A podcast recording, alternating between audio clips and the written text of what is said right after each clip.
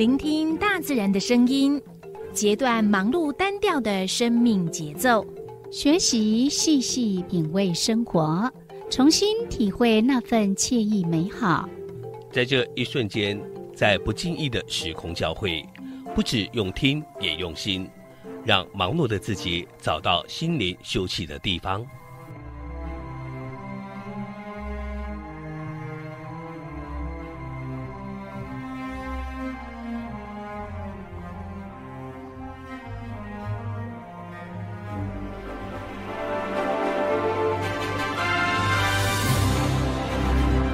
声广播电台带您收集美好智慧，储备知性能量，让彼此拥有一颗关怀的心，翱翔在无限宽广的四维空间里。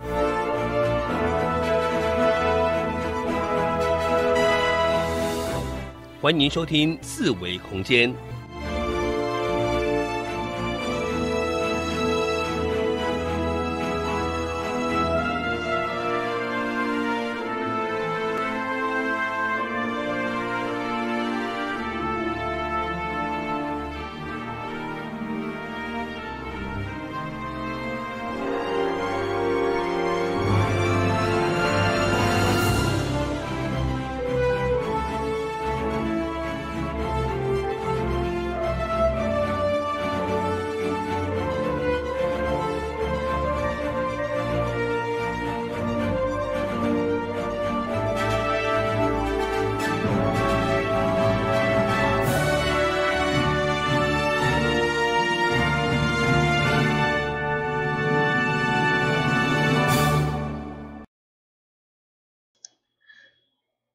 这是华人印声广播电台一二四二千赫，你今仔所收听的节目是四维空间，我是小伟，我是柔柔。诶，今仔我又过来过来甲拜六，嗯，嗯，拜六，嗯，听一首歌安尼，两首歌曲，哦，他拄啊放上两首歌曲，哦，毋过若听 YouTube 诶人讲毋知，嘿，你有放歌，我哪会毋知？一定是无放歌，嘿，有，因为著作权，哦对，嗯，歌曲不能乱放，嘿，所以就现在才正式直播，嗯。晚了一点点的时间。晚了一，点点，无咱准时五十九分五十九秒安尼哩。哔啪，马上嘿马上踩线这样，对，嘿。准时到达了。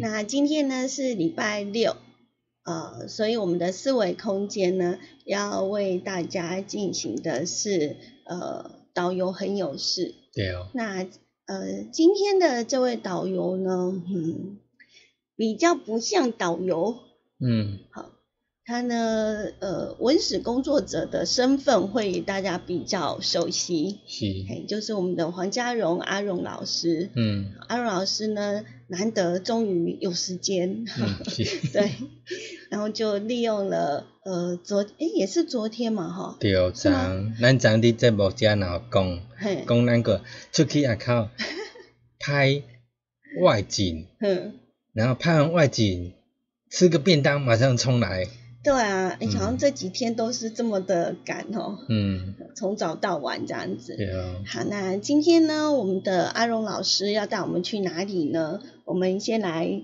呃放一下片头。对，干嘛这样看我？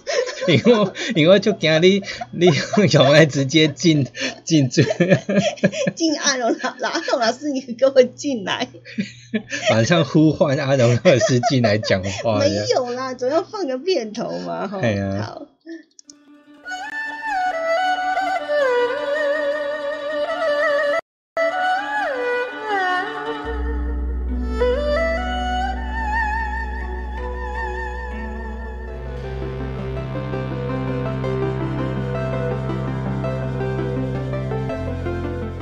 旅行时观看风景，步行时领略心情。透过导览者带领，于是有了新的面貌，更多在地人的人情趣味，也有说不完的故事。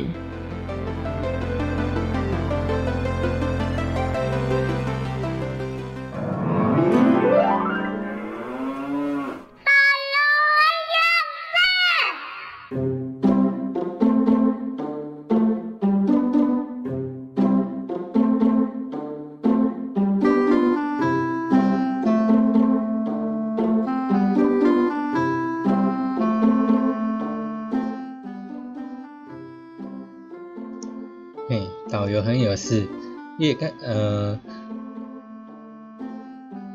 哎，对，哎，我开始讲了，嘿嘿，对啦，咱即卖咱拜六下晡伫一二四二这个时段，就是进行导游很有事。佮即届呢，导游呃阿荣老师要带咱去倒位呢？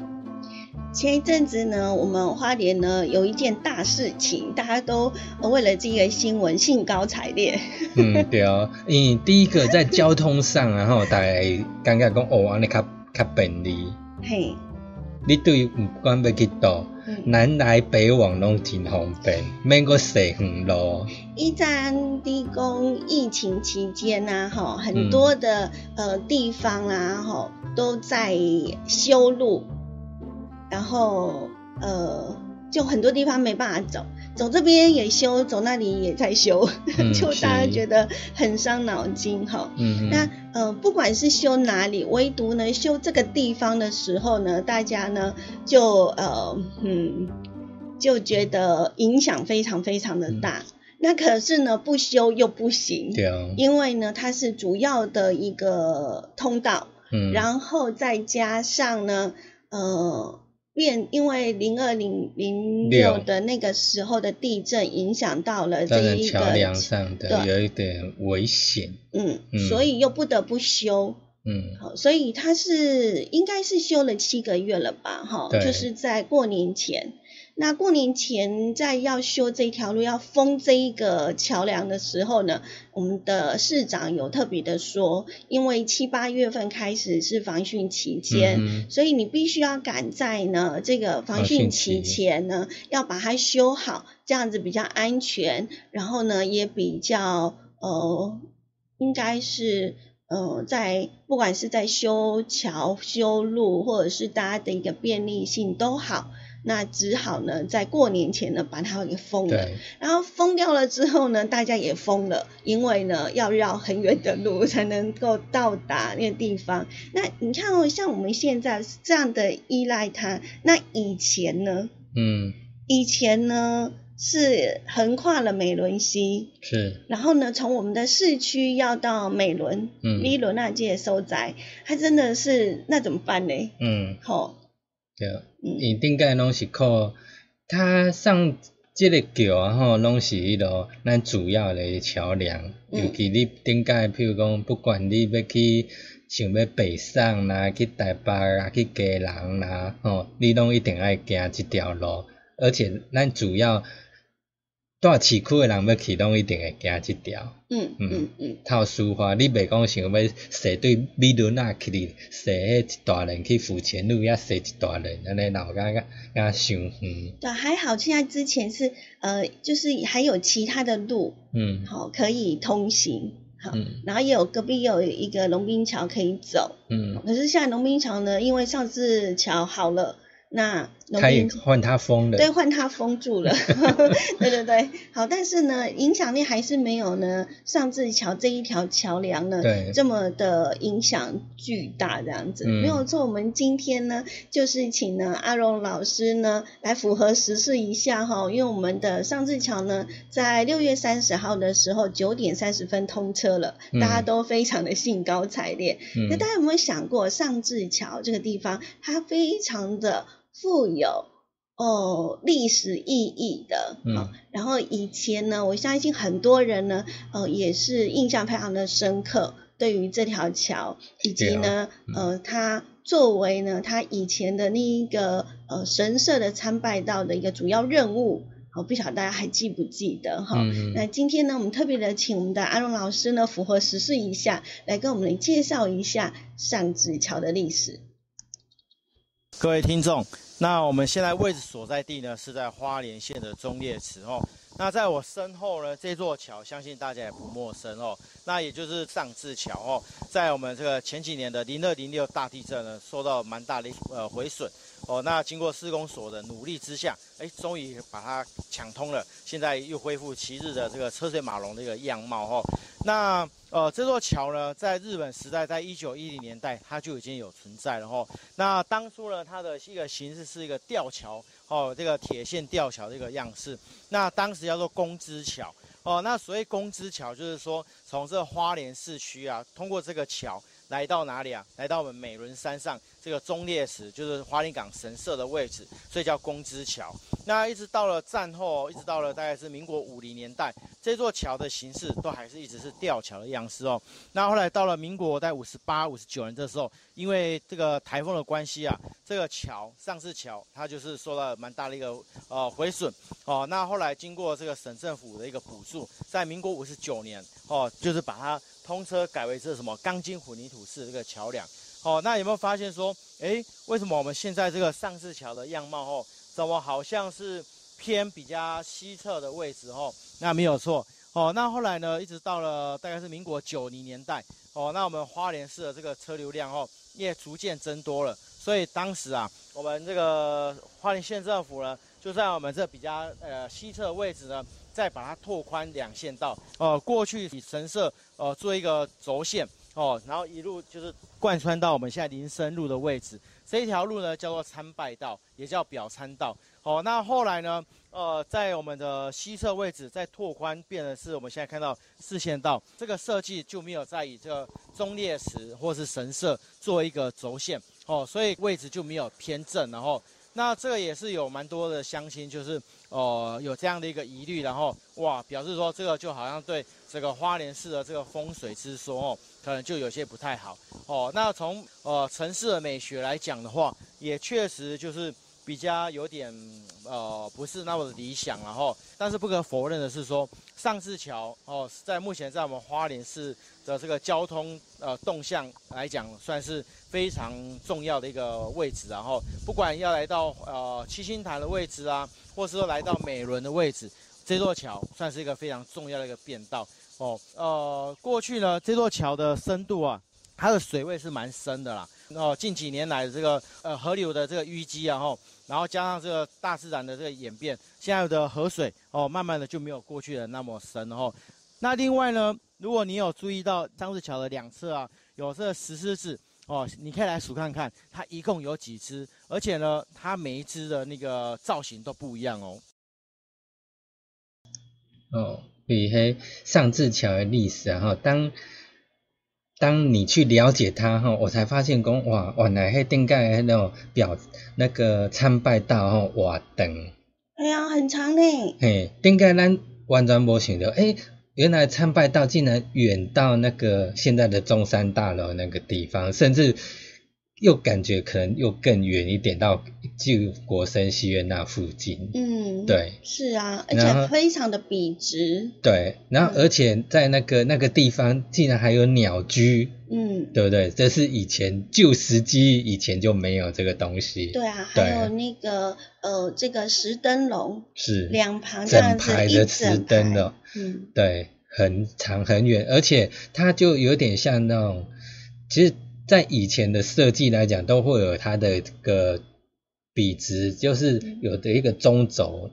都会去比，不会说啊你偏一边啊呢。但是现在的设计就是啊，只要可以有就好了，可以通就好了，都不会去考量这些问题。因为以前呢，所谓的神社，它的参拜道绝对是很笔直的。你还记不记得我们上一次到那个碧莲寺？对，嗯。然后碧莲寺那个地方呢，我们的呃酱油哥有告诉我们，其实它的正对面就是正前方，就是门口这样直直直的过去，它以前就是。一个神社，然后它前面就是参拜道，然后呢，呃，一直到了有一个鸟居的地方，就是它的那个参拜道的一个范围。嗯。所以可想而知呢，呃，像我们的哦上至桥的这个地方哈，它就是连接，嗯，所谓的以前的神社哈。是。所以就可可以知道说，它的路原本。应该是笔直的。那从我们的那个阿荣老师所提供的老照片可以看得出来，哈，在以前的那一个年代呢，我们的上智桥呢，它其实是一座吊桥。对，吊桥，而且当时在光复前，它是叫公之桥。嗯嗯嗯。嗯，那另外呢，呃，上智桥呢，这个地方呢，在做一个，因为我们讲了地震的关系啊，哈，而且这座桥呢也是蛮久了啦。嗯，对。我们在一九六零年的时候呢，也就是民国四十九年的时候，我们把吊桥改成了这个水泥墩这个桥墩，然后又多次的改建，到现在呢，看到我们变成是我们现今所走的上志桥。上志桥，我相信每个花莲，甚至于呢，来到我们花莲的这这个地方呢，绝对都会经过 这条桥。对 对，除非你不进我们花莲市区，所以我觉得你会绝对走过这一个。那你是不是了解它的历史呢？我们在做呃整建的时候，在做一个加强这些桥梁的时候呢，哦，算是在工法上面蛮特别的。嗯，对，因为呢，呃，我们。嗯，在修复这个上志桥的时候，遇到的最大困难就是说，我们的施工所呢，并没有桥梁的这个呃竣工图，就是完工图。以前他所设计的那个对，然后也没有结构图，那怎么办呢？这个都没有啊，哈，所以呢，就是呃，在我们在修的当中呢，就只能够依照我们这个。呃，桥梁普遍的设计方法去做一个评估，然后有邀请了专家学者到了现场，然后针对我们的桥梁的结构体还有钢筋数来做一个三 D 镭射扫描的检测，是不是很厉害？运用科技哈，然后就作为呢我们修缮工程的时候呢的依据。嗯，那呃实际呢在施工的时候也发现一些。嗯，一些的状况要排除，比如说在我们的主要的桥梁，它的呃工法呢，其实它是呃现场组装十六组可以支撑两百吨的千斤顶，运用千斤顶的这个平均油压力呢，将我们整个桥梁呢提升离桥墩十二公分之后呢，再把这个已经老化或者是变形的防震支撑的这一个支撑垫给更换掉。那全部所需更换的这个支撑垫总计呢，换了八十二块。嗯，对。那所以呢，这对于桥梁修复的工程来讲呢，呃，算是一个蛮大的一个呃技术。对。嗯，那也就是为什么上次桥必须要封桥？你看他用千斤顶把那个桥梁给顶上去，然后他才能够替换掉那个呃支撑点。嗯嗯。所以真的不得不。做这个封桥的动作啦，是其实有它的一个考量。那呃，当初呢也是特别找到有实务经验的这个厂商呢，呃，来做这样的一个执行。那当然除了我们桥梁。呃，位移的问题之外呢，它还有一个相当大的一个问题障碍，就是我们的桥旁边都有附挂一些自来水水管。哦，对，几乎很多桥梁都有。对呀，所以呃，它这些的水管其实是花莲市跟美仑地区最主要的供水的来源。嗯，对啊，那怎么办呢？那只好呢，再请我们的自来水公司呢来编列将近一千万的预算来做执行。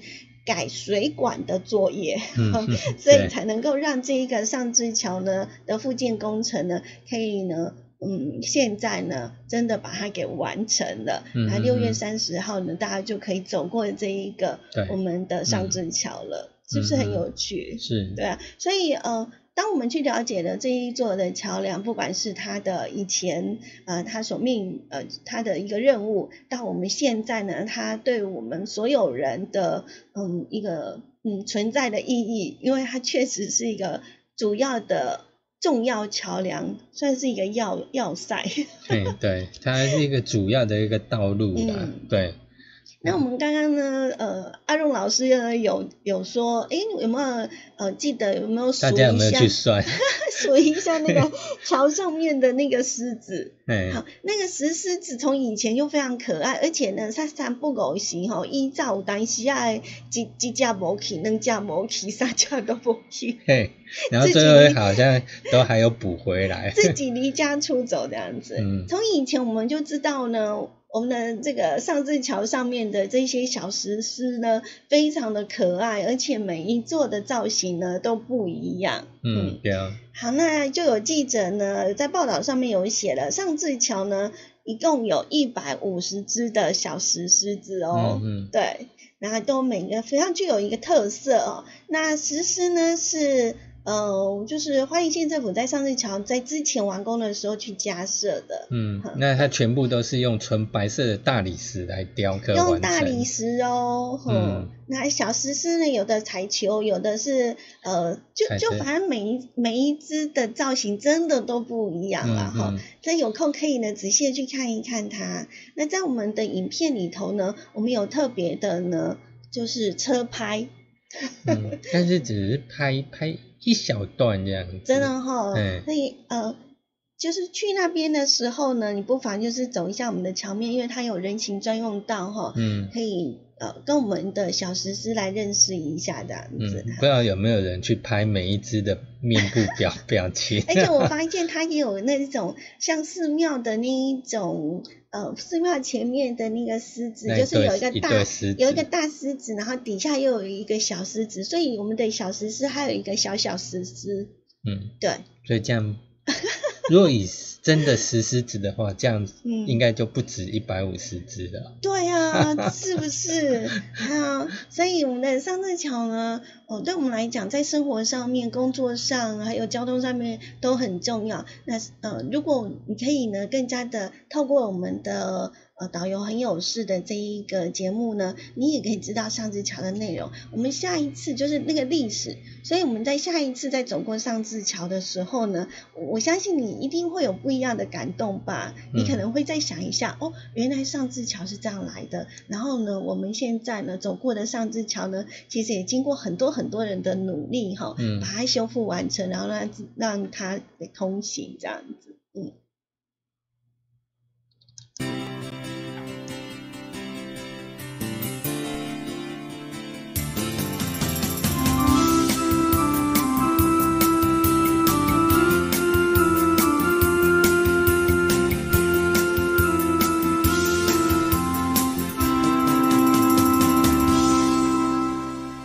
是花莲印象广播电台以及数字陈桥。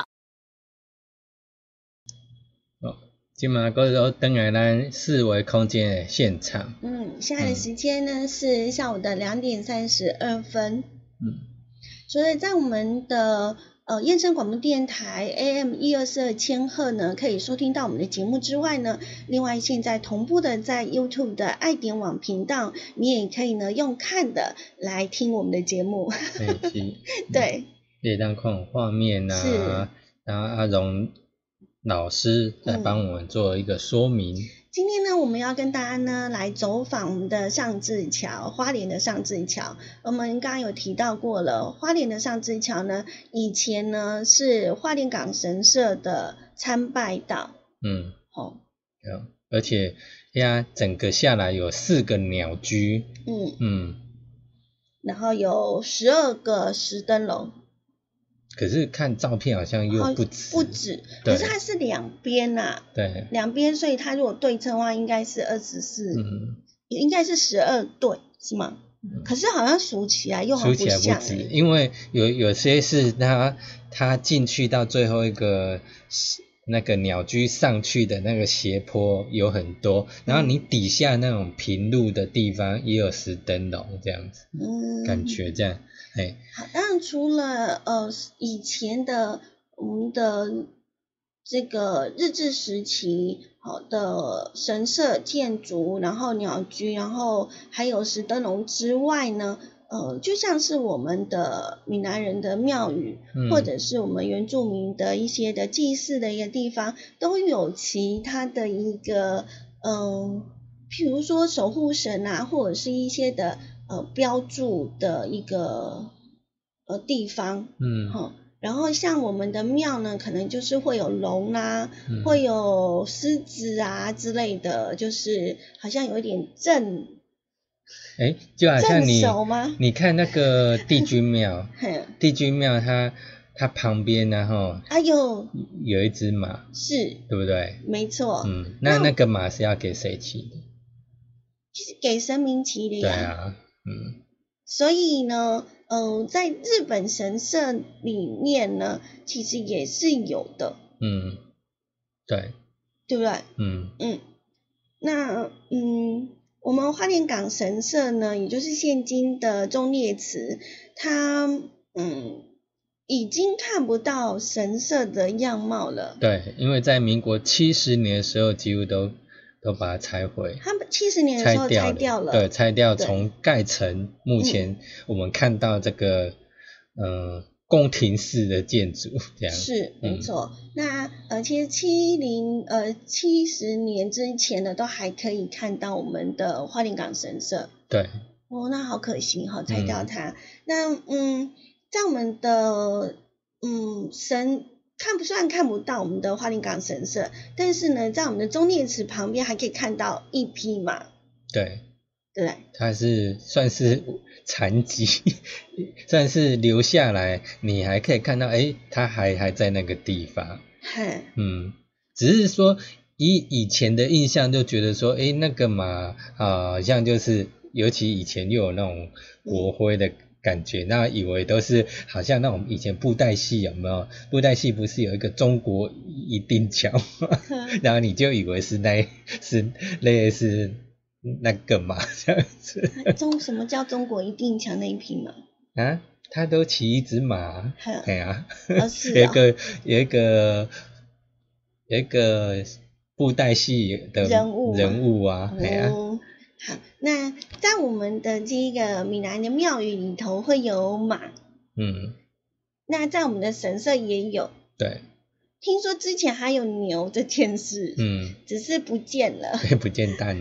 好，那立在我们中立祠旁边，我们还可以看到呢，原来原本神社的那一批铜制的神马哦，而且我觉得它真的是雕工非常的细致，呃，不是普通的马，嗯，因为。对，也不像是那一种造型的，说立在那边，绝对不是哈。因为呢，仔细的去看，你就会发现它的一些历史痕迹。接下来，我们就提请我们的阿荣老师呢，来带我们认识一下这一批神马。我们现在来到的位置呢，是我们花莲县的中烈祠。不过呢，在就是半个世纪以前呢，我们这地方叫做花莲港神社。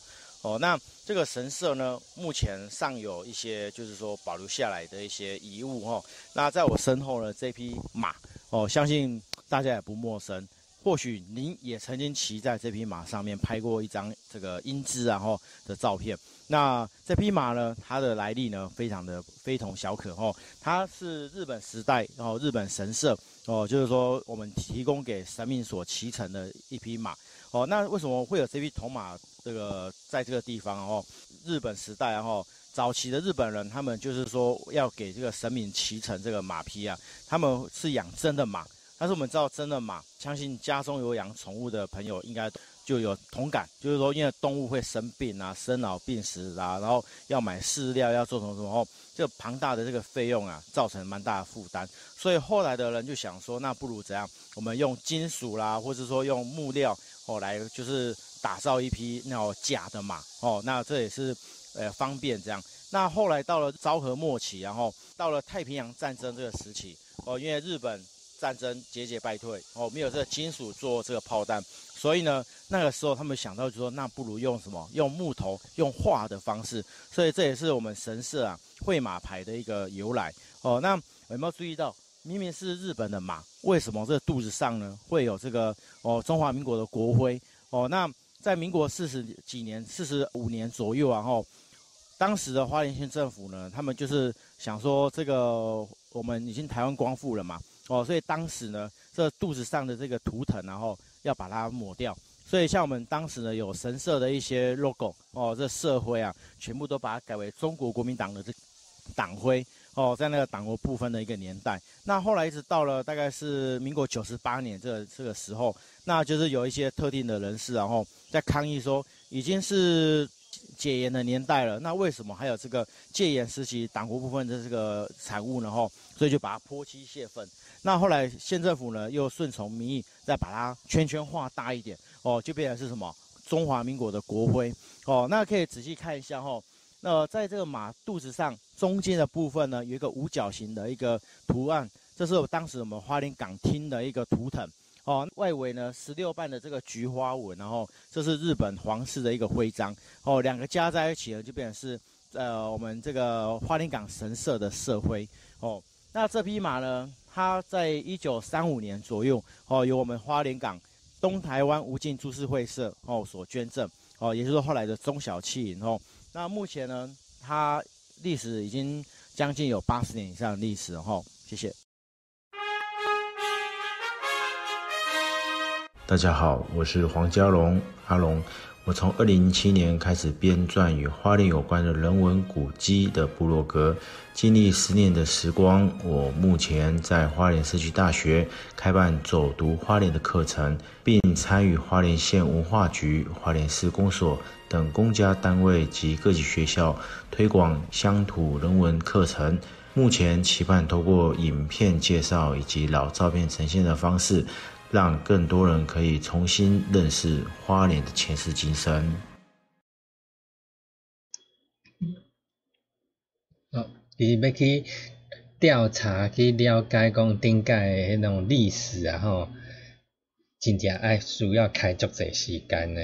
嗯，可以收集旧资料啊，或者尤其像呃我们台湾这个地方又横跨包括日据时代，然后还有国民政府过来之后，还有这一直演变到现在，那有的可能以前的照片，可能你必须要去找，也许有那个以前的那个呃那个移呃搬回去日本住的人，看他们那边有没有照片，或者之前居住花莲这个地方有没有。照片也都需要去收集哈，嗯嗯，要不然就真的没有任何的记录可以留下来，嗯，有些时候只能够可能见物是实际的物品没有了，但是也透过影像的一个记录，我觉得我们的呃这个节目也算是呢，呃希望可以尽一份这样的一个力量哈，就是。呃，我们每一集呢介绍了几个点，然后让大家呢慢慢的呢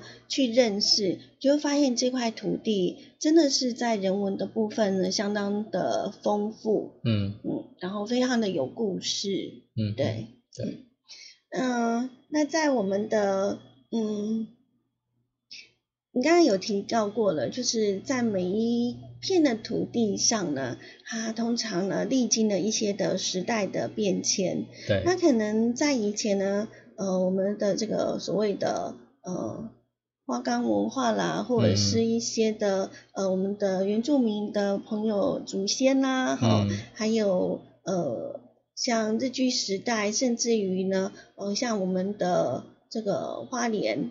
好，也被就是台湾也被称为是佛摩萨，那有很多的呃，就是在早期呢，还有一些我们所谓的红毛红毛人，对，就 是那种西班牙或葡萄牙时期荷兰人，他们也许曾经来过这个地方。是，所以我们透过了这一些文史的记录，还有甚至于呢，在传说当中，你就可以呃听见他们的一些的呃。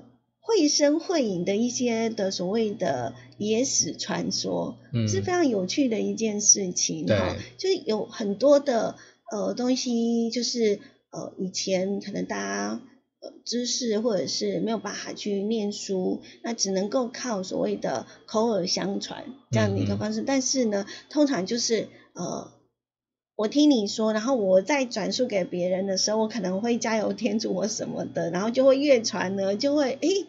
好像你会传到变成另外一个版本这样子，对，但是这也是传说非常有趣的一个一个地方啦。对，不过呃，像等一下那个，我们还是会继续讲，就是说啊，请阿荣老师带我们继续去看，说，哎，当时的花莲港神社，嗯，它。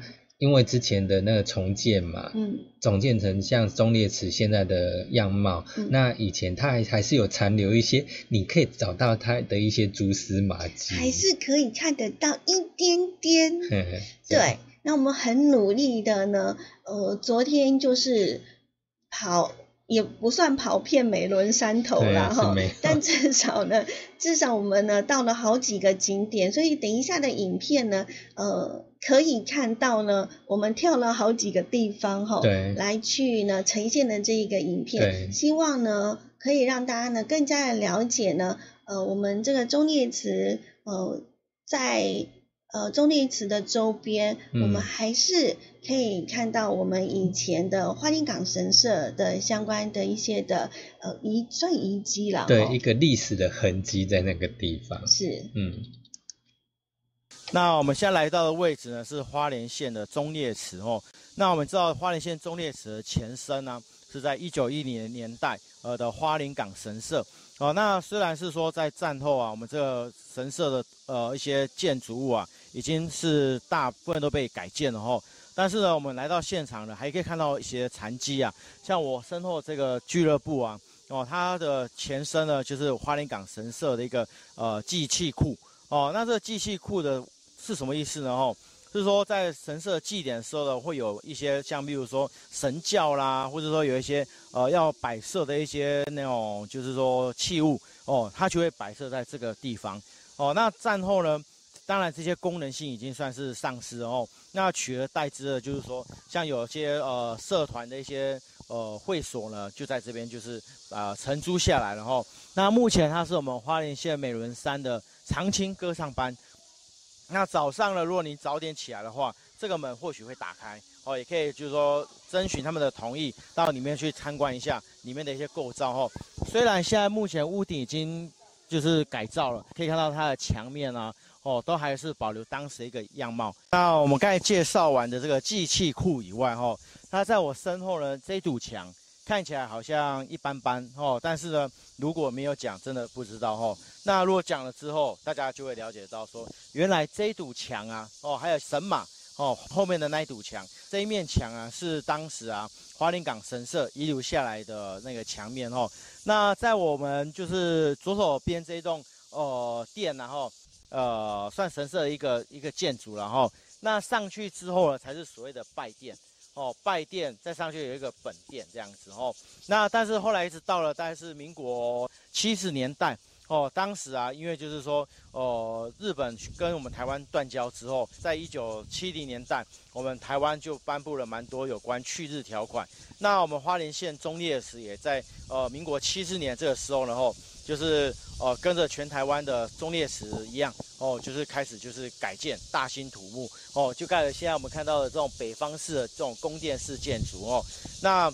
整个神社过去神社的这个日本式这个仿唐的这个建筑哦，全部都消失了哦。那现在目前呢，就只剩下后面这堵墙哦，让人家就是呃怀念一下哦，就是说当时哦我们日本时代的这个忠烈祠，然后花莲港神社的一个样貌。在我身后呢，有一张的这个石桌，呃，也是一样哦。如果说没有介绍的话，可能你来这边踏青啊，可能会觉得说，嗯，就一张石桌而已嘛，然后就没有怎么样哦。但是仔细一看，不得了哦，这个石桌啊，它也是我们花莲港神社的一个呃残基啊哦。那它的这个下方这个地方，它是我们神社的石灯笼的这个腰身的部分，就是我们所谓的杆哦。那在它的就是说，在现在的呃我的右手边这个地方呢，上面还有文字哦，奉奉纳哦，奉纳哦，然后它的后面呢，就是会有这个捐赠者的姓名啊，还有就是说当时振作的年代哦。那呃，在后来呢，在民国七零年代哦，整个神社大改造之后，这些宫灯呢就是怎样呃，石灯笼呢就是被全部就被拆掉了。拆解之后啊，他们就拿来做什么？做这个桌子哦，上面你还看到有这个铺设这个大理石的这个大理石面。哦，那看到它原本就是变成一个宫灯哦，但是其实也是蛮百思不解，就是说为什么只留下它一座哦？应该当时旁边应该是还有蛮多座的然后，但是目前呢只有看到这一座宫灯还在哦，所以下回呢，如果你来到我们这个美仑山踏青的话哦，路过这边来看一下哦，这个宫灯哦，它是所谓花莲港神社遗留下来的这个残基。嗯。所以你安尼四界行行者吼，你有发现讲，诶、原来顶界你所看诶只是一张一张桌子，你想讲平常时可能去惊忝啊，伫坐伫遐，还是讲创啥吼？诶、原来伊是日据时代所留下来的东西。对，那我们的花莲港神社呢，它是呃建在一九一六年，也就是大正五年。一九一六年就是民民国国五五年，嗯民国五年建到现在，哎，对哦，我迄当阵像阮兜诶祖先歌袂来甲华丽，对啊。好，我们刚我们今天呢的这一个，因为我们的上志桥呢在六月三十号的时候通车，那我们想要让大家更加去认识我们常常会经过的地方哦。呃，不管你是工作也好，或者是呢，呃，你是回家或出门之类的，你都会经过上字桥。那你是不是了解它的历史呢？它非常的有故事。嗯，对。好，那你可以去想象，就是说今天呃听了我们的节目或看了我们的节目呢，诶，下一次走过这个上字桥的话，会不会让你呢，呃，在这个嗯。这个怀思的部分呢，你会你会有一些的影像重叠的部分，比如说我们现在正走在这个我们的花莲港神社的参拜道上面。嗯嗯，也可以你行迄个林森路，哎，林森路以前是一个参拜道。是啊。然后有四座的鸟居，然后两旁呢又有各超过十二座的石灯笼。对啊。所以在当时呢，这一个神社呢，它的建筑还有它呢所占的呃土地面积，然占地是非常具有规模的哈。嗯。那算是我们花莲地区非常重要的一个神社。然后它好像是县级的，县级以上的，就是譬如说花莲港厅里面最大的一个神社，但每一个村庄都会有一个神社，只是大跟小而已，这样，嗯。哦，刚刚我们的阿荣老师有提到过了，因为呢时代的一个变迁，所以当时呢小型的神社呢都被拆毁了。那县级以上的神社呢，则是因为它的建筑看起来非常的宏伟，大部分都是直接改来呢用作所谓的忠烈祠，直接把招牌换了。对，那我们那只的神马呢，也因为这样呢，它本来呢是从呃。神社的社徽，然后到后来的党徽，到后来的现在所看到的国徽，所以呃小小的一个地方就可以呢，呃历经了这么多的一个朝朝代变迁。对，好啊，就嗯，我是觉得有有些时候呢，呃，当你知道了这一些的事，呃，不知道其实也没有关系，但是你知道了，你就会觉得。呃，你好像跟以前有一些，哎，对呀，就是这样走过来的。然后旁边那个什么呃歌唱班呐，那个，那你在那边你发现说，哎，也许那只是一个办公室或放东西的地方，可是你会发现说，那个建物也是从以前留存到现在。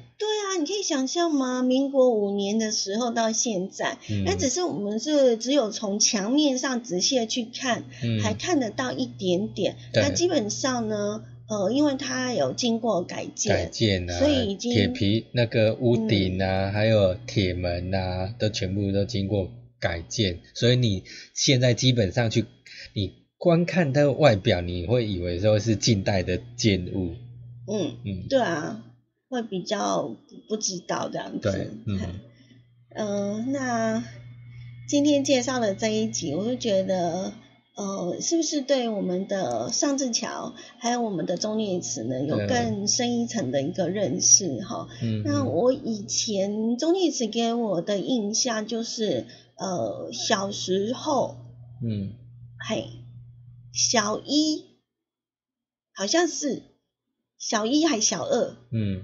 然后中立池上面就是有办那个写生比赛哦，对，都是写生比赛啦，远足必定会去的地方。就我我只记得，我我我只记得那时候就是哦，是柔弟弟去那边参加写生比赛，嗯，然后呢，后来他的作品有得奖哦，嗯，哎，你知道他画的是什么吗？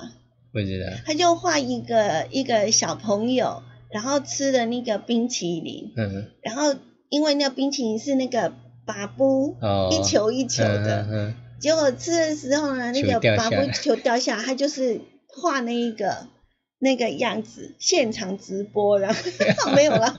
结果因为这个呃，应该是构图啦、色彩啦，还有那个表情啦、笔笔画啦，呃，就有获得我们的这个评审的青睐，所以他那一次呢，这个作品呢有有得奖，所以我才印象很深刻。那时候呢，呃，是荣妈妈带我们到这个忠烈祠，嗯，对。